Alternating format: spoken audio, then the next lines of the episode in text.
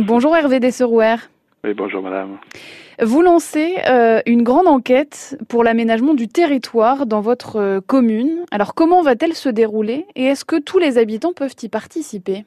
Alors euh, c'est ce qu'on appelle un processus de construction de projet de territoire qui va durer à peu près 20 mois et donc qui va effectivement faire appel euh, à tout le monde, bien évidemment aux habitants, euh, les habitants de les communes voisinantes, les services de l'État, les services du département, la région, pour essayer donc de construire un projet réaliste pour les 10 à 15 ans qui vont venir. Ça veut dire que chaque habitant va être consulté lors de réunions, de débats? Alors, le processus durant 20 mois, il, y a des, il va y avoir des temps pour à la fois ben, questionner euh, les populations, donc euh, à travers des questionnaires, à travers des réunions publiques, à travers des visites. Par exemple, il y aura une visite sur euh, le territoire de Mortin-Bocage, de façon à ce que les habitants de Mortin-Bocage découvrent ou redécouvrent toutes les communes, puisque nous sommes une commune nouvelle. C'est un processus de, pour faire collaborer les habitants de nos cinq communes nouvelles apprendre à mieux se connaître et apprendre à mieux connaître le territoire. Et est-ce qu'il y a des thématiques euh, déjà sur lesquelles euh, vous aimeriez interpeller les habitants, les, les solliciter? Il y a tout ce qui est bien évidemment l'aménagement du territoire, l'aménagement du paysage, de la circulation douce et des voies douces.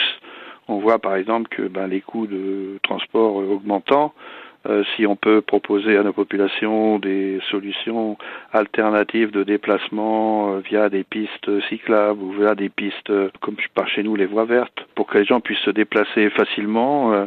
ça c'est un élément important. Aussi pour les touristes, c'est-à-dire que si les touristes viennent et qu'ils peuvent découvrir notre territoire à travers, ben, on dirait ce qu'on appelle des voies douces, hein, donc qui peuvent utiliser le vélo, à pied, à cheval, euh, et découvrir notre territoire, ça fait partie des choses qu'il faut essayer de développer. Et ça, bien évidemment, il faut travailler avec tout le monde parce que prenez des chemins de randonnée, par exemple, ils peuvent être sur plusieurs communes, pas forcément que sur Mortin-Bocage. D'où la nécessité de travailler avec nos voisins également. Merci beaucoup Hervé Desserouer. Merci. Bonne journée.